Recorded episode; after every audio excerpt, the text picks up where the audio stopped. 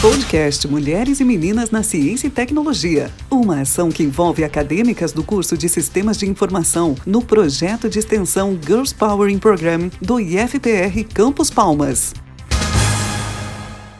Olá, eu sou a Jaqueline e no sexto episódio do podcast Mulheres e Meninas na Ciência e Tecnologia vou falar um pouco da história da primeira mulher a ter trabalhos importantes e reconhecidos na área das ciências exatas. Suas realizações em vida como astrônoma, matemática e filósofa inspiraram muitas pessoas e sua morte praticamente se transformou em uma lenda. Hipate nasceu em Alexandria, Egito, por volta do ano 370 década de Cristo. Era filha de Teon, um dos últimos membros da famosa Biblioteca de Alexandria. Ela foi muito influenciada intelectualmente por seu pai. Foi educada na escola neoplatônica. Também foi líder das crenças neoplatônicas em Alexandria. Ela nunca se casou, apesar de sua beleza e eloquência. Ela dedicou sua vida ao trabalho científico, declarando-se casada com a verdade. Hipátia estudou em Atenas, Grécia, e de regresso à sua cidade natal, tornou-se professora de matemática e de filosofia. Em matemática, sua pesquisa foi apresentada em numerosos manuscritos, como comentários sobre a aritmética de Diofanto. Outra contribuição de Hipátia foi o lançamento de comentários sobre os elementos de Euclides, que o fez juntamente com seu pai Theon, que era especialista em trabalhos euclidianos. Ela também reescreveu um tratado sobre a obra As Cônicas de Apolônio. Suas reinterpretações simplificaram os conceitos de Apolônio, usando uma linguagem mais acessível. Infelizmente, muitas das contribuições de Hipatia foram perdidas. Graças à sua correspondência com seu aluno Sinésio de Cirene, foi possível conhecer muitas de suas outras contribuições. Ele afirma sua autoria na construção de um astrolábio, um hidrômetro e um higroscópio. Hipátia também se destacou por suas habilidades como palestrante. Ela se tornou uma eminente professora de matemática, dando aulas em sua casa a um grupo de aristocratas pagãos e cristãos. A natureza especial de Hipátia, tratando todos os seus alunos igualmente, sendo educada, tolerante e racional, desencadeou uma série de ciúmes que resultaram em inimizades. Como pagã, defensor do racionalismo científico grego e uma figura política influente, Hipátia sofreu uma intensa hostilidade. As acusações contra ela de blasfêmia e sentimentos sentimentos anticristãos simplesmente porque ela se recusou a trair seus ideais e abandonar o paganismo, levou a uma emboscada, onde foi brutalmente assassinada. Existem diversas versões do seu fim trágico e depois de morto, o corpo foi lançado a uma fogueira. No entanto, Hipatia nunca proclamou aversão ao cristianismo. Simplesmente com sua natureza liberal, ela aceitou todos os alunos, independente de suas crenças religiosas. Hipatia foi um dos últimos intelectuais conhecidos a trabalhar na Biblioteca de Alexandria e a primeira mulher matemática que a história registra